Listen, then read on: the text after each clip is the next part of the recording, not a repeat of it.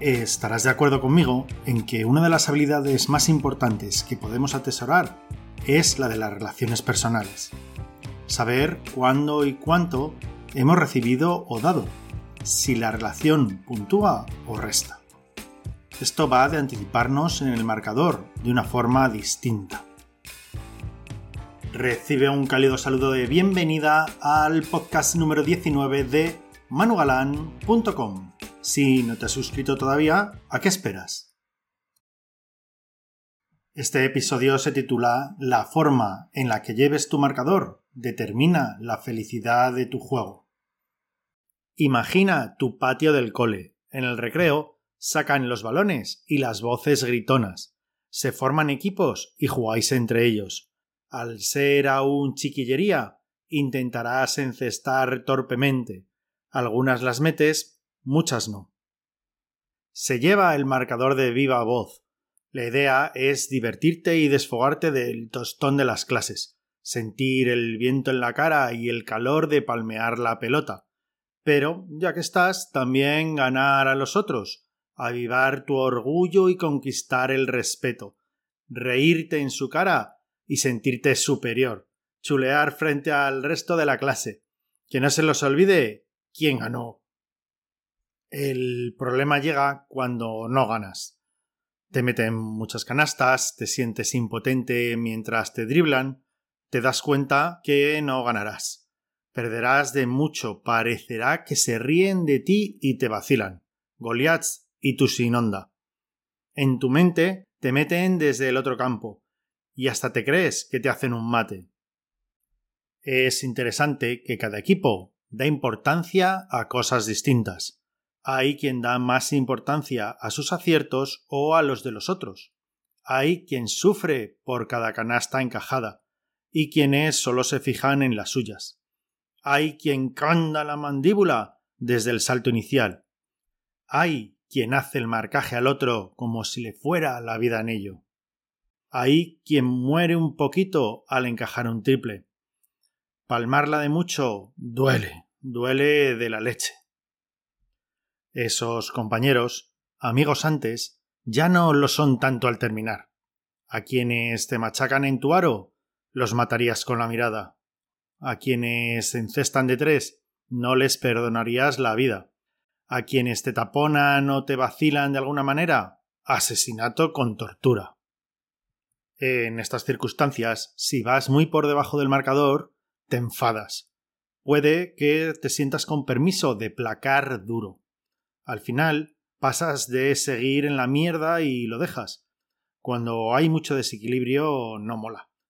Incluso si son ellos los que pierden, llega un punto en el que se colma tu ego. Es más divertido tener cierto balance, ganar o perder por poco, la percepción de estar a la par, no vencer o no palmarla siempre, una sana danza entre vuestras victorias, mientras cada día juegas mejor y mejor. Un equilibrio provechoso entre el dar y el recibir. Ahora, imagina que quisieras conservar la amistad del otro equipo. Podría venirte bien no tener más de un par de canastas de diferencia. Dejas que marquen ellos, o mejor, encestas en tu propia canasta. ¿Cómo? ¿Qué dices, Manu? Espera, deja que te cuente. Dale una vuelta a esto. ¿Y si empiezas agasajando al marcar unos puntos en tu propia cesta? Sería una forma en la que ellos se sentirían de partida en ventaja. Estarían en deuda para hacer lo mismo. O en buena disposición por si metes un triple sin querer. Este es el principio de reciprocidad. Así funcionan nuestras relaciones. Te doy y me das. Si he subido suficientes puntos a tu marcador y la lío un poco, no pasa nada.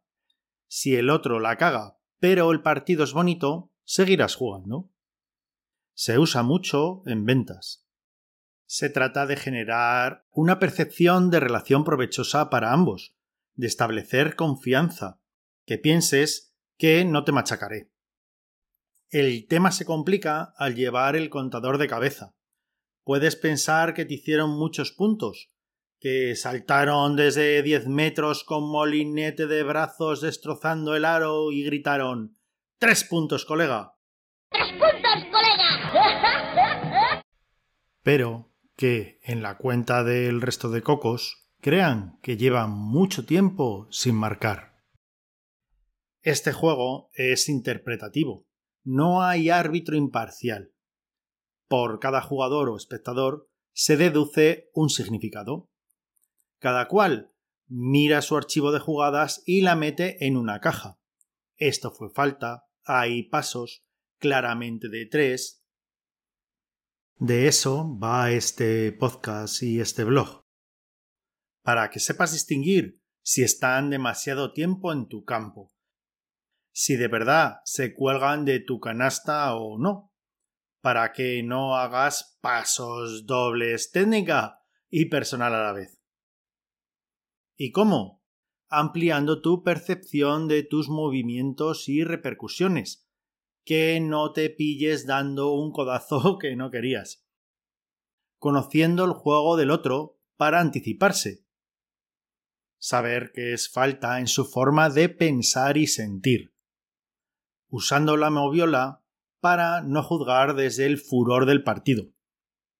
Reinterpretando los eventos por si te perdiste algo, dando significados diferentes a recorrer la cancha tras la pelota, buscando la convivencia y la reconciliación o disolver el partido de la mejor forma.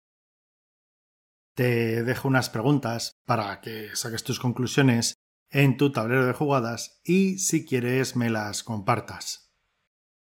¿Has o te han hecho falta por la que te han mandado al banquillo o a la enfermería? ¿Has o te han metido alguna vez canasta sin querer? ¿Te ha parecido algo un triple y luego no lo era? Para el episodio número 20 te contaré una comparativa entre los intermitentes, de los coches sí, y la vida. Y sin más, me despido con un cálido abrazo de manugalan.com que si no te has suscrito todavía, ¿a qué esperas?